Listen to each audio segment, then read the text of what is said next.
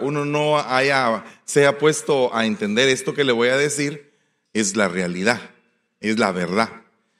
Y es el hecho de que cada uno de nosotros somos producto de las palabras que hemos oído. Eh, hace poco más o menos un año le voy a contar que estábamos viendo con mi esposa una teleserie, dígase telenovela, digamos, ¿verdad? Pero no, una teleserie. Pero fíjese que nos pareció algo bien interesante el hecho de que cuando nacía un niño en esa serie, el papá agarraba a ese niño y lo acercaba el día en que acababa de nacer y le empezaba a hablar de Dios a ese niño en esa serie. Y le empezaba a decir, bueno, tu Dios es, y le empezaba a hablar a su oído. Y entonces a mí me conmovió mi corazón mucho eso porque digo yo, qué lindo sería que todos nuestros hijos, los que nazcan, cuando nos los entregan en brazos, lo primero que ellos oigan es algo de Dios. Imagínese usted que lo primero que oyen es el mensaje de Dios en, la boca del padre, en la boca de la madre, y que, los, y que los padres a ese bebé les lo estén formando desde el primer día con el mensaje. Wow, eso sería fabuloso. Es como que de ponerlo en práctica. Pero a raíz del tiempo, creo que todos en alguna manera hemos sido heridos. Y mire, hermano, no duele tanto un golpe como una palabra, hermano. Eso es la realidad. El, golpe pasa, pero porque hiere el cuerpo, pero la palabra te hiere el alma, te hiere el corazón. Se puede quedar grabado en tu mente por años. Puede ser hacerse parte de tu pensamiento. Puede hacerse parte de tu carne porque la palabra se hace carne y depende de quién te la diga y cómo te la diga, se puede hacer parte de ti. Conozco personas que por medio de palabras que oyeron se enfermaron. Imagínense que una persona que en algún momento es vituperada, es insultada, es ah, menospreciada y tiene, ahora se le llama violencia psicológica. Imagínese usted que esa persona se puede enfermar, se puede estresar, puede perder incluso su equilibrio, su madurez, puede perder su sazón como persona, como ser humano puede en algún momento tener un trastorno mental a raíz de un bullying, puede suicidarse, por ejemplo. ¿Cuántos jóvenes a temprana edad paran matándose porque eh, sufrieron bullying, un acoso verbal? O sea, un poder de palabras que los condujo a la muerte. Solamente póngase a pensar en eso. ¿Cuántas, ¿Cuántos casos hemos oído en la televisión de que jóvenes a través o por medio del bullying han hecho que otros se maten. Entonces esas personas se convierten en enemigos porque tienen un poder en la boca. ¿Usted cree que esos jóvenes que practican el bullying, que practican el menosprecio y todo eso, no son personas que Satanás las usa? Siempre como que nos hemos topado en algún momento de nuestra vida con alguien que se burla de nuestra apariencia o con alguien que se burla de cómo somos o que no le parece o que le incomoda el hecho de que seamos así. Y esa persona es un delegado de Satanás para poder irrumpir en lo que Dios creó. Y la realidad es que nosotros nos tenemos que enfrentar a esos enemigos. Aquí en Estados Unidos eh, existe el caso de que tú puedes demandar a alguien por violencia psicológica. O sea que si alguien en algún momento está, eh, ahí sí que es un acoso, porque no me refiero a que en algún momento se le salga algo malo, pero que si es continuo, esa persona puede pedir una terapia e inmediatamente eh, ser eh, víctima de una violencia verbal. Entonces, a nivel espiritual, eso también sucede. Lo podemos ver precisamente en que nuestras palabras denotan mucho lo que han metido en nuestros corazones. Fíjese lo que quiso hacer Goliat con David, lo menospreció. ¿Y qué hizo David? Respondió con palabra también a lo que con palabra se le había atacado. Entonces aquí hay un problema porque tenemos el poder nosotros también de decretar o de declarar. No se trata de devolver mal por mal, ni, tampoco insulto por insulto. Porque llega un momento en el cual la persona que eh, está siendo insultada empieza a agarrar la genética del opresor y se convierte más adelante como fue el opresor con esa persona.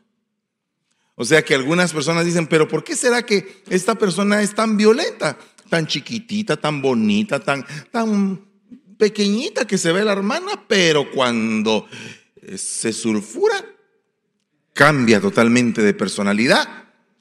Deja de ser la hermanita sencilla y se vuelve Hulk en femenino, ¿verdad? O, o también Puede ser que un hermano aquí se le vea muy tranquilo, muy pacífico, dócil, educado, pero cuando se le sube, el hombre es otra cosa. Entonces, definitivamente yo creo que nosotros tenemos que entender que nuestro hablar refleja mucho nuestro carácter, nuestra manera de pensar, quiénes somos. Con nuestro hablar reflejamos nuestra identidad. Si hablamos suave, pues la gente va a pensar que nosotros somos suaves. Si hablamos golpeado, hablamos violento, pues van a decir, este, este siempre vive bravo, ¿verdad? Entonces tenemos que saber que nuestro hablar denota nuestra identidad, va ligado a la identidad, la forma en que hablamos, la forma en que pensamos. Entonces, en la escritura dice este pasaje, que vuestro hablar sea sí, sí o no, no. Lo que es más de esto procede del mal. Aquí, mm, mire hermano, hay algunas personas que lo agarraron tan literal que no pueden decir otra cosa más que solo sí, no, sí, no, ¿verdad? Pero no se trata exactamente de eso. Lo que se trata de este, de este versículo es que seas definido en lo que hablas.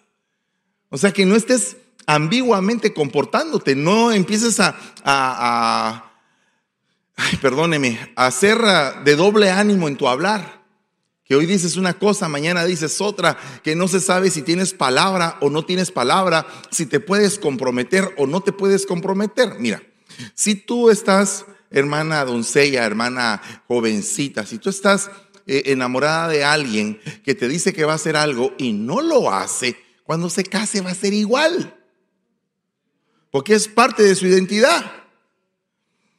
Cuando venga aquí al altar y, le voy a preguntar, ¿la amas? Con todo mi corazón, hermano. ¿Verdad? ¿Estás dispuesto en la salud, en la enfermedad, en la tristeza, en la alegría, en todos lados, estar con ella? Sí, hermano. Y a la primera, cuitea porque no tiene palabra, no tiene firmeza en lo que dice. O sea, creo que tenemos que ser firmes, aunque nos lleve el río, hermano. Te voy a pagar, dijo aquel. ¿Cuándo? Dijo. El 29 de febrero. Se queda dentro de cinco años, cuatro años. Dios mío. Hay que tener palabra. ¿Cuántos han fallado en su palabra?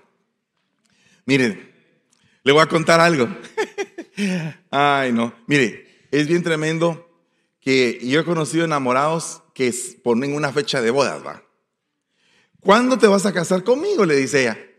Eh, mira, mi amor, eh, ¿qué fecha estamos? Estamos en marzo, le dice. Bueno, em, em, pero tenés que apurarte, le dice.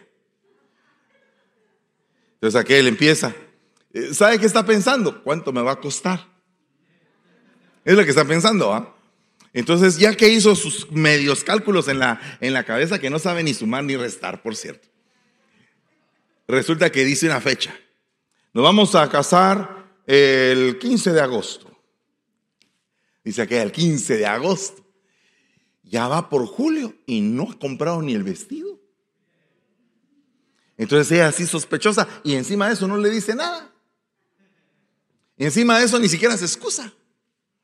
Entonces viene ella y le pregunta, eh, mira, y em, nos vamos a casar. Pues pensándolo bien, fíjate que, fíjate que yo creo que no, eh, eh, podemos esperar un poco. Y ella sí desesperada, porque ella dice, estoy perdiendo mi tiempo. ¿O no? Porque los años se van. Mire, la mujer no piensa como el hombre. Eh, la mujer, fíjese que yo entrevisté a una hermana y me dice, porque se recuerda lo que le prediqué la última vez, ¿verdad? Que uno tenía que estar entre dos sentidos, entre el lo tengo o lo quiero. Entonces esa hermana me dice, me tuve que casar con él. Y entonces le pregunté, ¿te tuviste o querías casarte con él? No me tuve, hermano me tuve que casar. ¿Y por qué? Porque ya estaba vieja. Fíjense cómo piensa una mujer. Es como estaba vieja. Este fue el último vagón. De aquí me pesco. O sea, me tuve que casar. Entonces hay mucha gente que se tuvo que, pero no quería con esa persona. Pues. Y de igual manera pasa con aquellos que están, va a posponer la boda. ¿Cuándo te vas a casar? En agosto. Después, eh, diciembre. Después, marzo. Ah, puchica, trimestre se volvió. A cada tres meses ofrece que se va a casar y nunca se casa. ¿Verdad? O algunas veces vienen aquí a la iglesia emparentados, pues les digo que no están casados, pues, pues andan viviendo juntos ya. Entonces viven juntos y no están casados. Entonces eh, él le dice, eh, yo le digo a la hermana, ¿qué es lo que tú quieres para en el proceso de restauración de tu hogar? Es que yo quiero que él me, me ofrezca matrimonio. Y entonces yo le pregunto a él, hermano, ¿y cuándo? Y él, es que no estoy seguro. No está seguro con tres hijos y diez años de matrimonio, de, vivir juntos. Y no está seguro, de diez años tuvo para pensar. Cualquier parecido, perdóneme, yo no me quiero pasar llevando a nadie, pero la realidad es que a veces sucede. O sea, muchachos, pónganse las pilas, sean hombres de palabra, honren a sus mujeres. Bueno, no a sus, a la mujer. Cualquier cosa se puede malinterpretar a sus mujeres. No, tranquilo, a su mujer. ¿Verdad? Que vuestro hablar sea sí, sí o no, no, pues. Que mire, a veces eh, eh, sucede, hay, unas preguntas así directas, ¿verdad? ¿La amas? Y él, eh, Solo con eso ya me dijo que no. Porque si me dice un no sé, es no. Es un no disfrazado para que no se sienta tan doloroso. Pero no se preocupe, también hay mujeres que dicen ya no lo quiero. Se acabó el amor de tanto usarlo, hermano. Mire, observe bien este versículo. Sea vuestro hablar sí, sí o no, no. Pero véalo en otras versiones de la Biblia. Cuando digáis sí, que realmente sea así. Y cuando digas no, que no. Cualquier cosa de más proviene del maligno. O sea que las medias tintas al Señor no le gustan. O como decía Capulina ah, hace muchos años, quien quita a lo mejor, quien sabe. Quizás, probablemente. Si van a hacer algo, digan que sí. Y si no lo van a hacer, digan que no. ya quiero ver cuántos van a llegar allá a la, a la oficina pastoral y van a decir, hermano, me voy a casar tal día.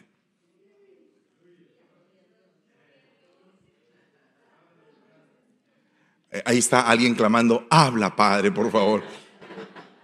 O sea, que sea así o no. Si quieres decir sí, solamente di sí.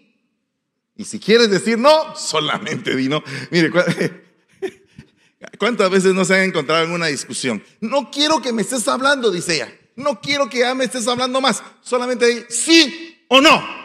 Te fuiste con esa.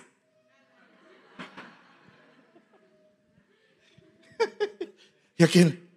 Eh, pues la verdad es que no sé. No sabe ni con quién andaba. ¿Sí o no?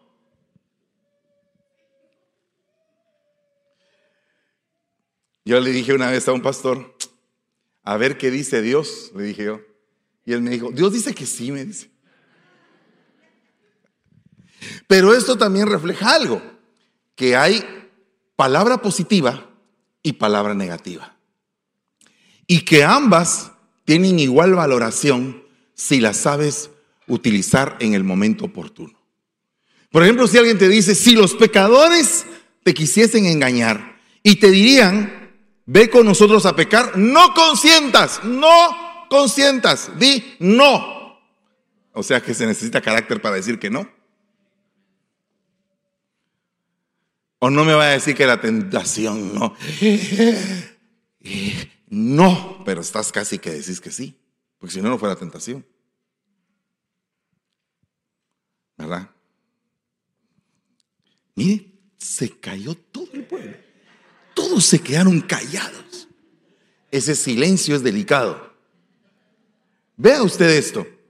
Camada de víboras. ¿Cómo podéis hablar cosas buenas siendo malos?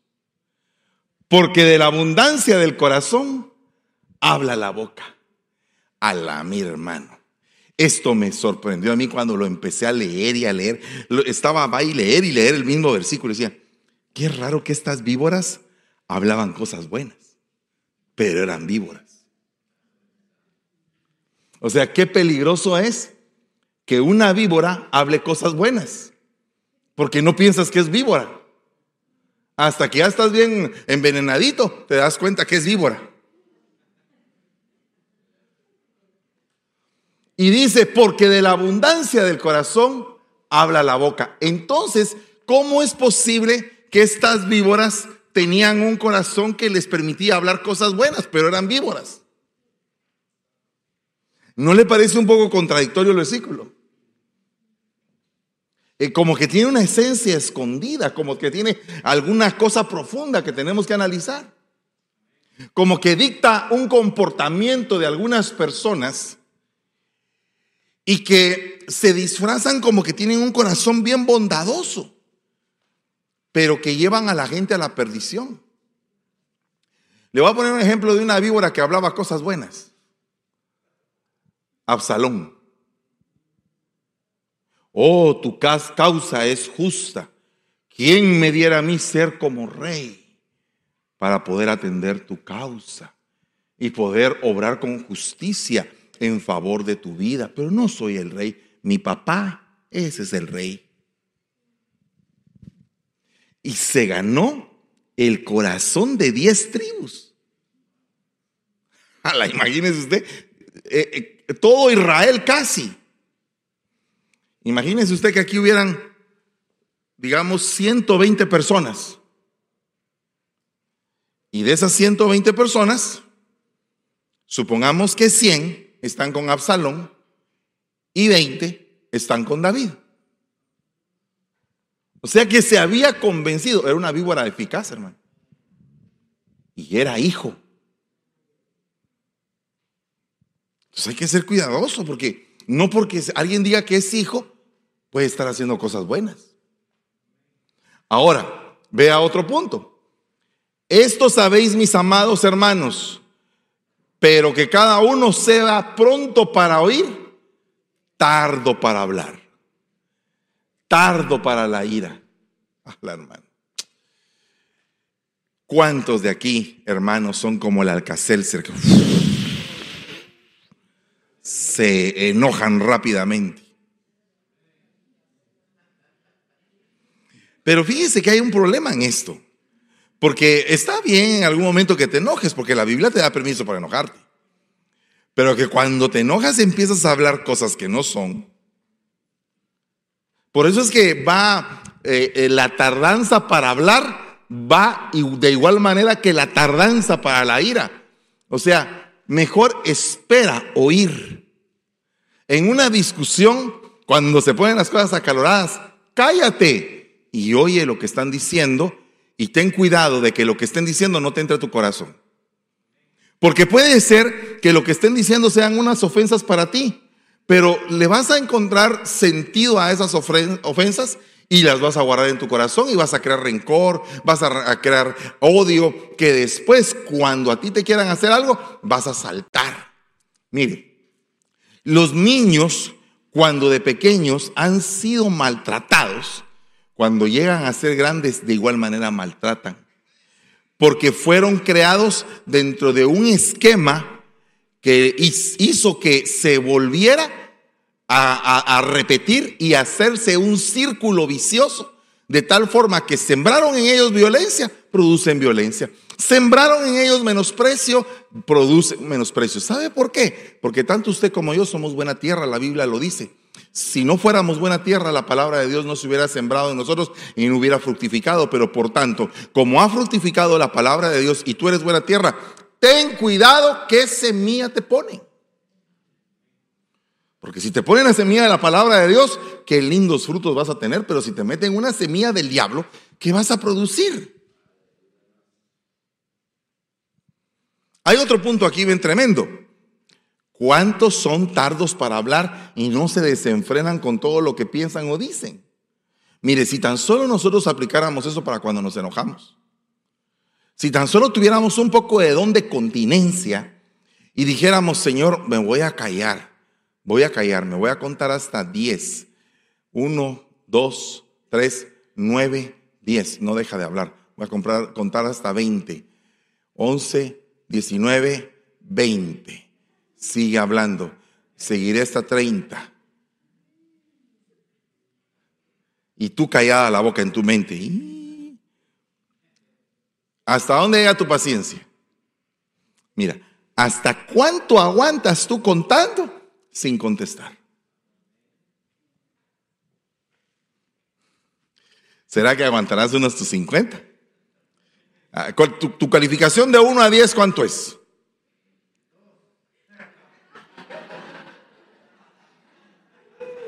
Ma, por lo menos fue sincero el hermano. Felicitaciones al hermano que fue sincero. Gloria a Dios. ¿Cuánto aguantas? ¿Alguien más me puede decir algún número? ¿Así calculado? Tres. ¿Quién da más? ¿Quién da un cuatro? ¿Quién cree que aguanta cien?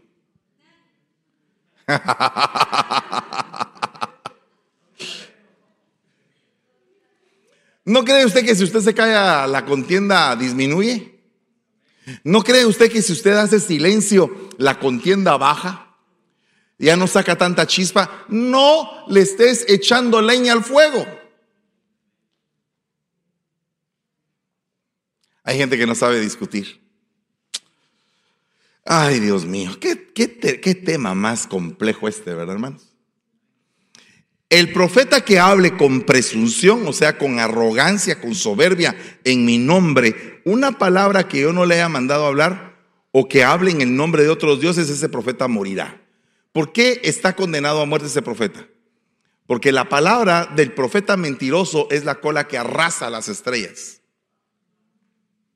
Y entonces, la, entonces usted es una estrella del Señor. ¿Cuántos dicen amén a eso, por lo menos? Ok, usted es una estrella del Señor, tenga cuidado con la profecía que es morbosa, que es mentirosa, que es arrogante. Mire, cuando usted vea a un profeta, analícelo si no es arrogante primero. Y si es arrogante, tenga cuidado en lo que él dice o en lo que él traslada, porque probablemente, por muy profeta que sea, la arrogancia puede ser que esté contaminando su don. Guarda tu lengua del mal y tus labios de hablar engaño. No voy a hacer una encuesta, pero pregúntese cuántos de ustedes son mentirosos. Yo no soy mentiroso, hermano. Y cuando llegas tarde, ¿qué dices? Y cuando llegaste unos minutos tarde del de, al trabajo, ¿qué dices? ¿Cómo es que mientes? ¿Con qué facilidad?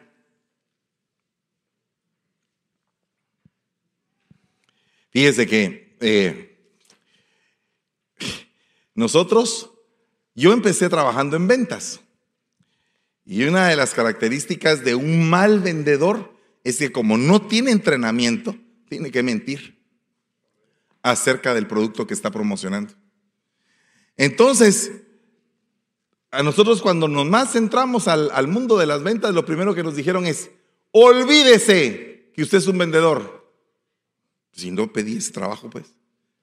Usted es un asesor de ventas. Oh, dijeron. ¿Y cuál es la diferencia? Que el asesor le va a, va a hacer que el cliente por sí mismo pueda escoger lo que a él le conviene. Oh, dije, entonces esto no es cualquier cosa, no es de ir a vender eh, eh, tomates, sino que es de vender algo que necesita una escuela para ser vendido. Para que el cliente esté convencido y que después no hayan quejas de lo que compró. Entonces hay gente que, que practica el engaño. Y qué feo es que practiquen el engaño. Una vez conocí a alguien que dijo, estaba vendiendo un producto y cuando le preguntaron, estaba vendiendo un carro y le dijeron, ¿y este carro, este carro eh, es automático? Dijo él, él no sabía, no se había dado cuenta que no era automático. Le digo, no, este carro es todo lo que usted quiera, le dijo. Entonces, ¿sí es automático? Ah, claro que sí, pero no sabía. Ni siquiera que es un automático. Entonces el cliente tuvo que corregir al vendedor por ignorante. Fíjese que las mujeres pierden la admiración cuando se encuentran con hombres mentirosos.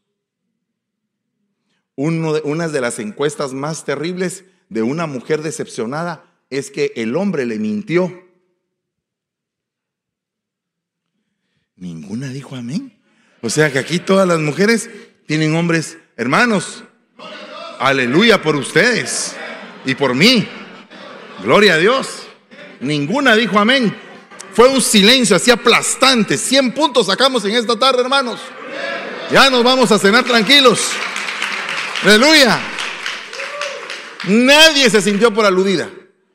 Dijo, mi hombre no es ese. Yo admiro a mi esposo porque es verídico.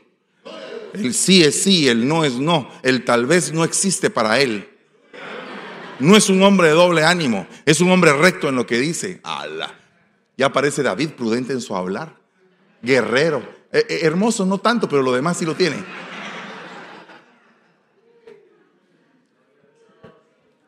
O como dijo aquella mujer, me consigo un feito para que nadie se fije en él.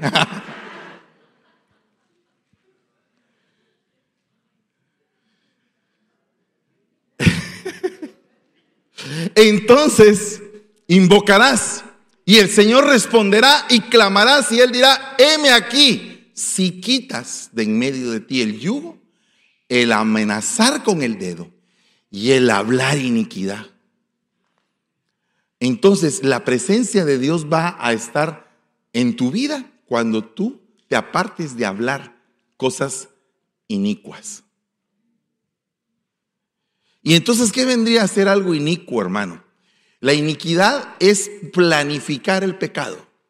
O sea, sabes que es pecado, pero lo estás planificando. Eso es iniquidad. Entonces, cuando tú hablas iniquidad, o yo pueda hablar iniquidad, que el Señor reprenda al diablo en ti y en mí, eh, significa que en algún momento podríamos maquinar planes perversos sabiendo que son perversos. Eso es algo delicado. Concebir planes en la mente Mira, hermano, la gente dice, yo nunca he matado a alguien, pero de verdad, así con una pistola, pero en la mente ya se lo he echado como 15 veces. Sí. Eso es, por eso es que salió aquí a, aquí a, oración, ilumínalo o elimínalo, Señor, pero haz algo. ¿Verdad? Mire lo que dice acá. Transgredir y negar al Señor, apartarse de nuestro Dios, hablar de opresión. Ay, hermano, hay gente que a uno lo carga con lo que dice, hermano. Ay, hermano, de veras que hay gente bien, bien opresiva. Ay, hermano, tremendo. ¿Alguna vez te has encontrado con una persona opresiva? Eh, principalmente jefes en el trabajo. ¿Y usted qué está haciendo? ¿Y por qué lo está haciendo así? Pero mire, yo sé que se hace de otra manera y usted ya todo le sale bien, pero quiere estar oprimiendo. Hay gente que es opresiva cuando va manejando. Mire, cuando ellos van manejando no, no quieren ser oprimidos por nadie. Ellos saben manejar perfectamente. Pero una vez se monta la otra persona, entonces eh, pide vías, recto, stop, verde. O sea, estás en escuela de manejo, papadito, y nadie, nadie nunca la pagaste. Derecha, izquierda. Dios mío, aparece la Siri en el, en el mapa, ¿verdad?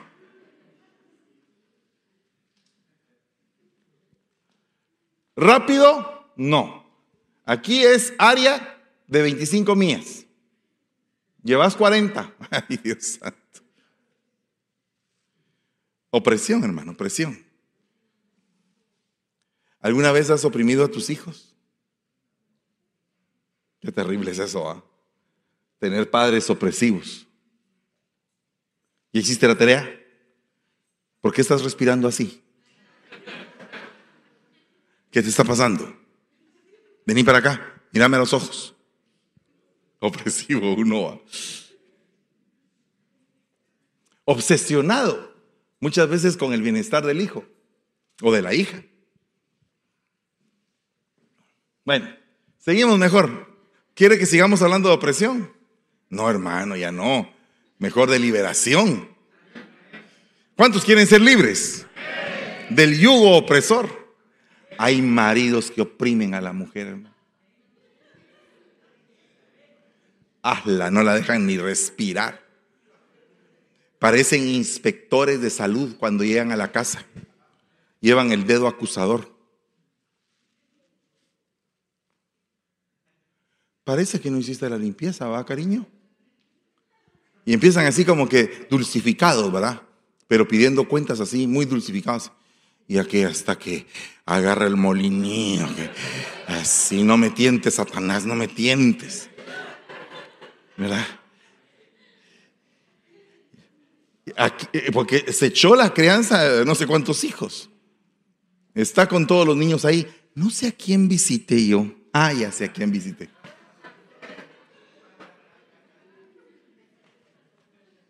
Pero no, pero ahí no hay opresión. Ahí no hay opresión, bendito sea Dios.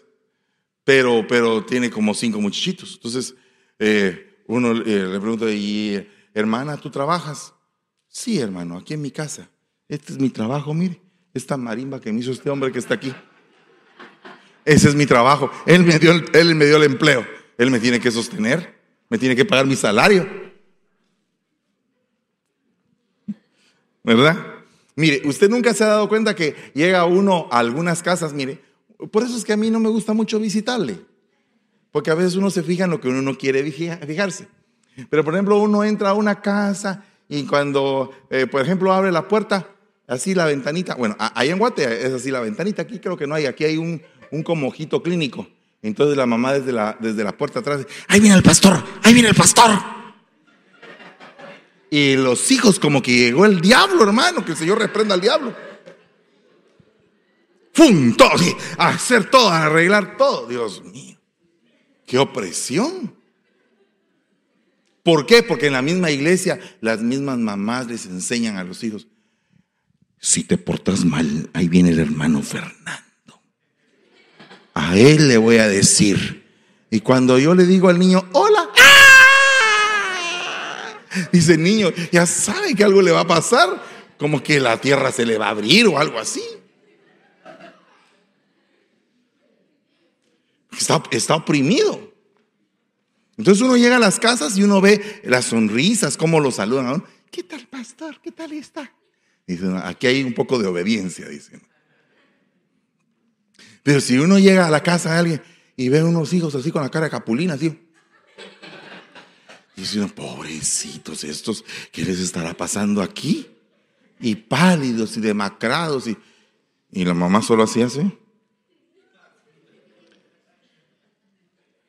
Hace la aleta de tiburón, ¿va? ¿O no? Es que, es que hay mamás que son expertas en chancla, pellizco, tiburón, todo. Sí. ¿Puedes contar algún testimonio? Así. así. Que no se vaya el pastor. Pastor, no se vaya. Quédese, por favor. Están oprimidos. ¿O no? Va, hay gente que está oprimida para comer. A mí no me tienen que oprimir mucho, no se preocupe. Pero pero hay gente que la oprime para comer. ¡Coma! Dios mío. Es que de veras, fíjese que es bien tremendo porque eh, uno tiene que enseñarles a sus hijos de diferentes formas, ¿verdad? Y a veces los hijos no aprendieron bien algunas cosas. Y entonces uno quisiera que pegaran el cambio de la noche a la mañana, ¿verdad? Y uno dice, este tiene que cambiar. Vamos a hacer lo que cambie.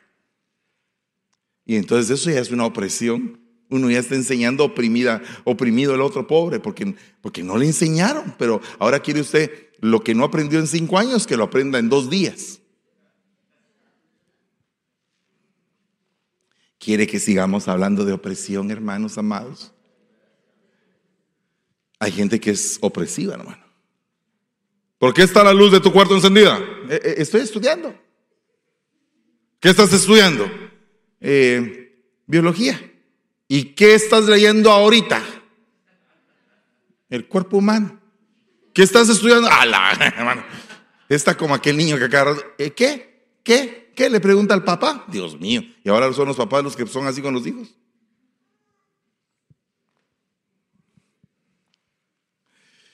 Seguimos hablando de opresión, hermanos.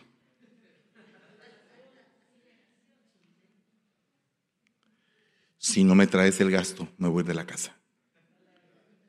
Yo y tus hijos no nos vas a encontrar aquí. Algún día vas a venir del trabajo y vas a encontrar la casa vacía.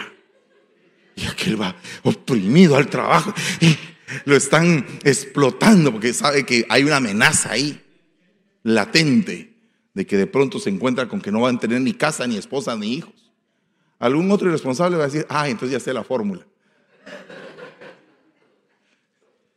Opresión, ¿eh? ¿cómo la gente oprime? Había un programa que se llamaba antes No Empujen.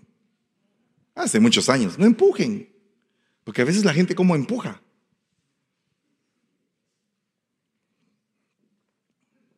¿Quieres seguir hablando de opresión, hermano? Dios mío, la opresión de la suegra.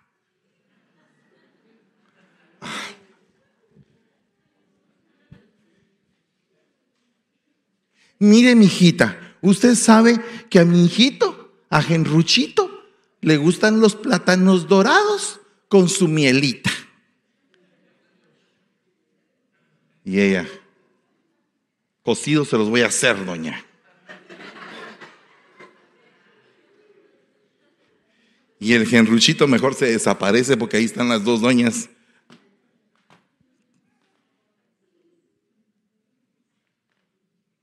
La opresión de la suegra, ¿verdad? ¿Cuántos tipos de opresión realmente ahora que ya venimos con tanto hemos sido víctimas? Yo he sido víctima, hermano. ¿De qué? De la opresión del pastor. Oh, pueblo, ¿y esa cuál es? Que me voy al infierno, hermano. Estoy condenada, que estoy en el séptimo infierno. Alguien sabe que una cosa, miren, tan linda, pobrecita. Alguien, alguien me, me dijo hace poco, ay hermano, yo no sé, mire por favor, cometí un error enorme, ¿qué hago? Y usted me dijo que no lo hiciera. Yo la liberé de toda opresión. Le dije, tranquila, ya se va a arreglar.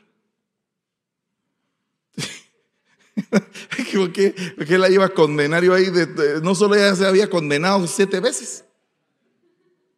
Hay gente que, que se siente tan culpable que no se puede liberar de su culpabilidad porque está oprimida. ¿Qué otro tipo de opresión? A ah, el del profesor de matemática. Ese como oprime usted. sí.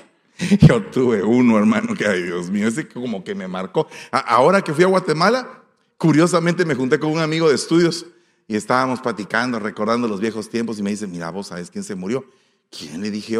Y se había muerto nuestro, nuestro eh, queridísimo maestro de sociales, de estudios sociales, de historia. A la ese maestro era, mire, calidad. Eh, era luchador, en la vida real era luchador eh, aparte de ser maestro. Y aparte le decían el fantasma, porque era, era fisiculturista, había ganado Mister Guatemala en una época. El tipo era, era un tipo así disciplinado, con un carisma, bigotón, buena onda. Y cuando enseñaba la historia, Dios mío, es, uno se quedaba con la boca abierta de la didáctica que tenía. Y se murió. Y entonces estábamos hablando de nuestros profesores cuando de repente saltó el de matemática usted. Ay, ese señor, decíamos, ese sí nos oprimía. Ese se paraba en la, en la clase y empezaba en un nivel de voz y de repente se empezaba a oír un murmullo, bajaba la voz y bajaba la voz. Y entonces todos los alumnos, ¿qué está diciendo? Que la ecuación del trinomio cuadrado perfecto. nadie le entendía nada. Y después planchados todos. Dios mío, Señor.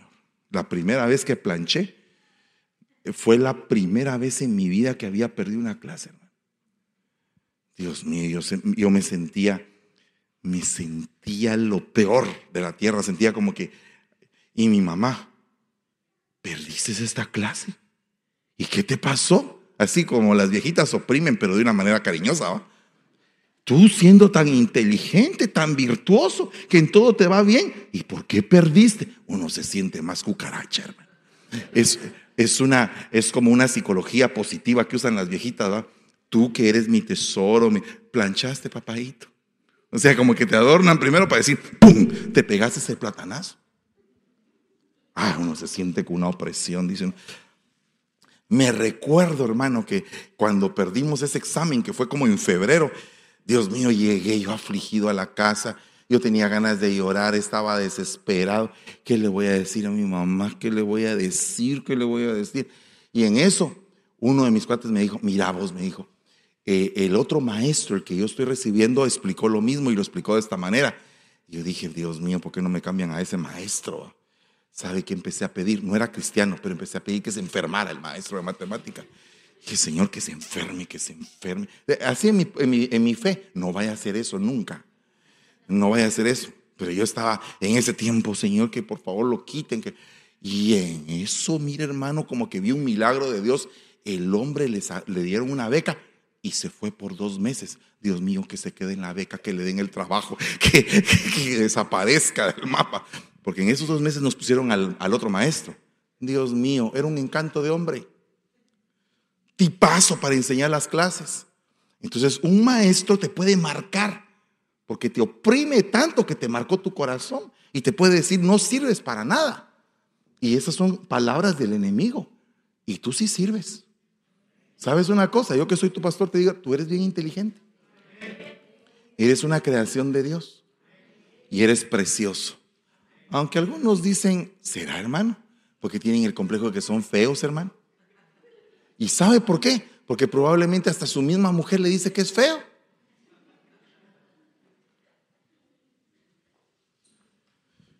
Qué lindo es que la mujercita, ay, cómo sos de guapo. A la uno se siente así. ¿eh? Chilerón, panzón chilerón. Pero, pero, pero, si a uno solo, solo le dicen destrucción, está fregada la cosa. Eso también es opresión en el hogar. No sé por qué me detuve tanto en la opresión, pero si alguno se siente oprimido,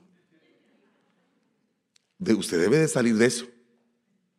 Toda palabra que le oprima, que lo cargue, que lo quiera inutilizar, sáquela y declárese libre.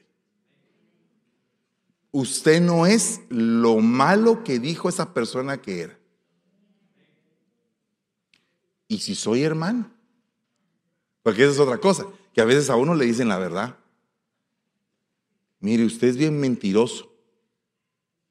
Yo. Sí, usted.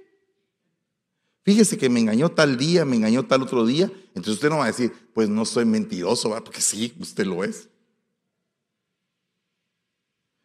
Pero podemos reprender la mentira también. Y podemos alejarnos de hablar defectuosamente, porque el problema del día de hoy es que muchos no sabemos hablar todavía. Necesitamos aprender a hablar. Cada vez más con santidad. Dice, no se oirá hablar más de violencia en tu tierra. Me faltan exactamente tres minutos. Creo que ya le hablé de la violencia. No se va a hablar ni de desolación ni de destrucción, sino que llamarás a tus murallas salvación y a tus puertas alabanza. Yo quiero cerrar, gloria a Dios. Yo quiero cerrar esta tarde con eso, con esa promesa que nos llevemos todos a casa.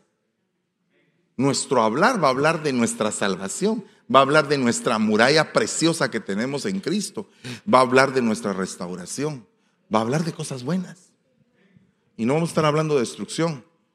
Mire, ¿cuántos se prometen a sí mismos no hablar de divorcio, por ejemplo? Ay, es que ya no lo aguanto. Aguántese. Cállese. No hable. Tenga paciencia. Hubo alguien un día que ya tenía las maletas metidas en el carro. Y le, te regresas a tu casa, le dije. Ah, es, el pastor la oprimió. Te regresas a tu casa. Bueno, pues está bien, voy a hacer lo que usted me dice. Si no hubiera salido huyendo con el novio. Fíjate, fíjate, fíjate. Hace ya muchos años de eso. Sí, como hace, como 10 años, no, sí, como 10 o 7, no sé cuántos años, un montón de años. Hoy, dice el Señor, defínete en tu hablar. Con esto quiero cerrar hoy. Sé definido en lo que quieres y decídete hablar bien. Y que el Señor purifique nuestras bocas. Ponte de pie en el nombre de Jesús.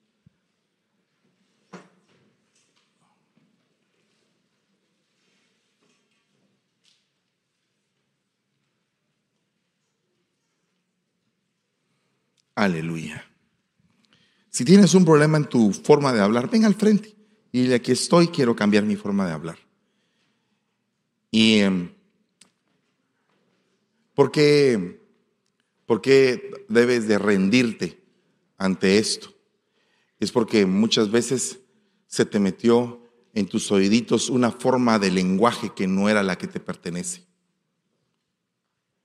Y Dios quiere que tengas una forma de lenguaje diferente. Y si dice el Señor, tus palabras han llegado hasta mis oídos cuando las has dicho. Y te he oído en lo secreto y sé cómo es tu proceder. Y hoy el Señor quiere cambiar eso. Quiere sanarte. Quiere darte la gracia para que tu hablar sea así Padre, en el nombre de Jesús, en esta noche, Señor, venimos tomando autoridad sobre las palabras que salen de nuestra boca para que sean de edificación, para que sean de consuelo, para que sean de restauración. Señor, tú estás preparando, Padre, a tus siervos. Estás preparando a este tu siervo, Señor, para más adelante. Hoy te vengo rogando por su vida, para que más adelante, cuando fluya la palabra por su boca, sea un río cristalino de edificación, Señor, en el nombre de Jesús. Bendice, Señor, a tu siervo, Padre. Señor, tú sabes que tu siervo va a bendecir y a restaurar corazones en el lugar donde está. Te ruego que renueve su forma de hablar. Padre, permite, Señor, que por mucho que seamos tentados en nuestra manera de hablar, que no cedamos, Padre, que seamos resistentes, Señor, que seamos probados nuestros corazones para que venga una sazón a nuestra boca, palabras de sanidad, palabras marpé, que puedan sanar los huesos quebrantados. Señor, mira a tus siervas, a tus siervas preciosas, benditas. Señor, santifica sus bocas, Señor, que sean mujeres de Dios, que sean mujeres que cada vez que hablen tengan un poder grande de edificación. Señor, bendice, Padre bendito. Bendice, Señor, en el nombre de Jesús. Permite, Padre, que la palabra sea formada en su boca, Señor, en el nombre de Jesús. Quita toda desesperación, ansiedad, estrés. Quita todo problema de la mente y del corazón de mis hermanas y de mis hermanos, Señor, en el nombre poderoso de Jesús. Hoy te damos la gloria y la honra, Señor, en el nombre de Jesús, en el nombre poderoso de Cristo. Por favor, Señor, ayúdanos. Ayúdanos, Señor, en el nombre de Jesús.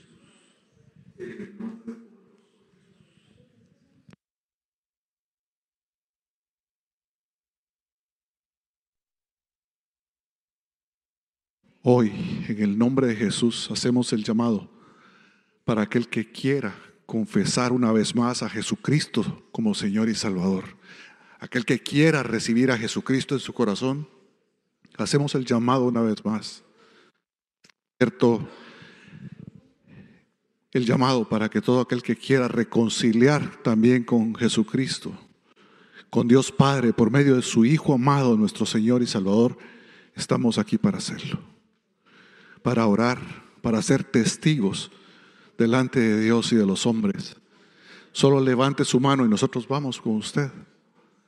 En el nombre de Jesús. Porque la palabra llega a tiempo y fuera de tiempo. Porque la palabra es poderosa para redargullir el corazón, para hablar al alma y al espíritu. Porque es la palabra la que lleva el poder de Dios para transformar la vida, para hacer cambios genuinos en cada uno de nosotros. En el nombre de Jesús hacemos el llamado y esperamos en el nombre poderoso de Jesús y por aquellos que nos ven. Confiese a Jesucristo ahí en su lugar. Una vez más, todos los días son buenos para recibir a Jesucristo como su Señor y Salvador. En el nombre de Jesús, yo recibo a Jesucristo como mi Señor y Salvador, lo creo en mi corazón y lo confieso con mi boca, porque aquel que confiesa y cree no será avergonzado, dice la palabra. Gloria a Dios. Amén, amén y amén. Damos gracias al Señor, amado hermano, por su vida, por habernos acompañado en estos dos cultos de, en la ciudad de San Francisco. Ha sido de una gran bendición la palabra del día de hoy, donde nos ha venido a hablar de la importancia de cambiar nuestro vocabulario, de saber cómo hablar. Y quizás son cosas que pasan desapercibidas, cosas pequeñas, pero que al final del día van a traer una gran bendición para usted y para toda su familia, para todos los que lo rodean. Sea esa bendición, amado hermano, donde quiera que usted esté. Y de la misma forma queremos hablar acerca de los eventos que, que tenemos para toda esta semana. Carla, por favor, cuéntanos un poco más. Sí, amén. Tenemos este lunes nuestro segmento de la pandemia a las 10 de la mañana. Seguimos aprendiendo con nuestro apóstol, ¿verdad? Sobre todo lo que está sucediendo ahorita en el mundo. Pero de igual manera, a las 7 y media de la noche tenemos nuestro discipulado general y a las 8 y media nuestro estudio de pastores. Y dinos, Ashley, ¿qué tenemos el martes? Definitivamente el martes tenemos lo que es nuestra escuela profética comenzando a las 7 y media de la noche y luego a las 8 y media tenemos lo que es nuestra escuela de evangelismo. Amén. Amén. Y los días miércoles tenemos el consejo de los ancianos, unos temas impartidos a través de, de esos siervos que, cubre- que nos ayudan a cubrir acá en la iglesia. Por favor, active todas las notificaciones para estar al pendiente eh, también de estos segmentos. Y en la noche tenemos noches matrimoniales desde las Amén. 7:30 pm para aquellos hermanos que están comprometidos, que están casados, aunque ya tengan 25, 30 años de matrimonio, amado hermano, venga a, a compartir y también a recibir consejos que van a bendecir su vida y la vida de su familia. Sí, a mí. También los jueves tenemos nuestro programa de Déboras. Creo que ha sido de gran bendición para todas las damas. Este sábado nos super gozamos en el desayuno y seguimos aprendiendo cada semana. Abraza a las 7 de la noche y también a las 7 y media tenemos nuestro devocional con la pastora de Campo, así que no se lo pierdan.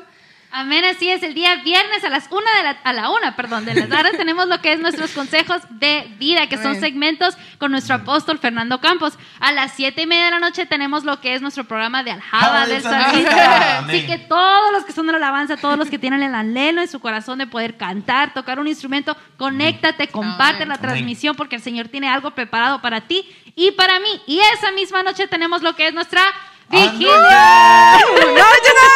A las 10 de Estamos la noche. Amén. Sí, todos amén. juntos, todos los jóvenes en este evento presencial. Vamos Amén. a estar alabando y adorando al Señor y también recibiendo de esa palabra. Amén. Bien, van a haber Sí. sorpresas, regalos, ¿qué más va a haber? Adoración, alabanza, Amén. vamos a convivir con los jóvenes, ¿verdad? Y, no, y también para los chiquititos de la casa, no se olviden que el sábado tenemos a las 10 de la mañana Oki, la hormiga y restauración Kids, así que no se lo pueden perder. Es el Y- mejor programa Ay, que tenemos, está bien Niños, bonito. los amo. Ay, sí. No, y también a las 7 de la noche tenemos nuestro culto de jóvenes en inglés, el Anointed Youth, así que no se lo pueden perder. Conéctense. El día sábado también tenemos un evento muy especial que es Sábado, nuestro amén. evento Promisiones. Estamos Amén. invitando a todos, toda la gente que usted conoce en el Amén. trabajo, en la escuela. Invite everybody. This is an event open to the whole public. Va a ser un Amén. evento también interiglesias, así que vamos a tener las diferentes iglesias. Invitados, amén. Sí, este amén. evento creo que tiene una, una, varias características que, que son únicas. Sí. Por ejemplo, No, sí, vamos a tener toda la presentación de vestidos, ¿verdad? Hechos por las mujeres del programa Manos a la Rueca. Rueca, ajá. Sí, y también vamos a tener artesanías hechas por pas- pastores en Nepal. Yo creo que es una gran manera de poder apoyar el ministerio de Nepal comprando, ¿verdad? y qué bonito esas- que ellos, sí. que ellos han hecho estos, amados hermanos. Las iglesias que se cubren en Asia y en África han hecho todos estos regalitos para que nosotros los vamos a tener acá en, esta, eh, en este evento tan Sí, bonito. También vamos a tener un taller con nuestro apóstol, el taller de Amén. pintura. Sé Amén. que a muchos de nosotros tuvimos la oportunidad de participar en la subasta la vez pasada y también aprender de los remas que él, el, el Señor le había dado Amén. para esas imágenes. Y pues ahora Hermosas nosotros tenemos Amén. la oportunidad de poder De recibir y Sí. también dar. Amén. Así Así que todos los jóvenes, disculpa, así que todos los jóvenes que quieren aprender, que no saben o que saben y quieren aprender, vénganse para acá, que aprendemos juntos y pongan, pongan su corazón de una vez, ¿verdad? Para que el Señor les pueda transmitir tal vez una, una alabanza a través de la pintura o tal vez una prédica, ¿verdad? A través Amén. de lo que pintamos. Así que este sábado, marzo 26 a las 9 de la mañana, lleguen temprano porque crece, por Y si- fe va a venir mucha Y gente. si usted dice, amado hermano, oh, me toca trabajar mediodía, véngase aquí, habrá Amén. comida también Oh, sí. para que comparta con nosotros y disfrute de este momento que también es, es parte del servicio a Dios, amado hermano, venir, contribuir, ayudar a otros y no se va a ir con las manos vacías, sino al bendecir usted también se va a llevar algo, me imagino que algo, algo se va a llevar. Definitivamente que sí. Amén. Si tienen más preguntas, y no de acuerdo a cómo podemos seguir ayudando a las diferentes iglesias en los otros países, tome y aproveche esta oportunidad de poder hacer las preguntas que tienen que hacer, porque vamos a estar aquí todos dispuestos para contestar sus preguntas. Amén. Y también queremos invitarlos para el próximo domingo, amado hermano, a los servicios presenciales que tenemos acá en San Francisco. Venga con toda su familia y sobre todo traiga invitados. Amén. Traiga por lo menos al vecino, a un primo, a una persona, con una persona que venga junto a usted, ya está haciendo la obra maravillosa del Señor. Sí, amén. Y no olviden seguirnos en nuestras redes sociales. En YouTube salimos Amén. como Ministerios de San SF y también en Facebook. Active sus notificaciones para que pueda ver todo lo que tenemos en la semana. Y nosotros somos Restauración Restauración Ministerios de San Francisco.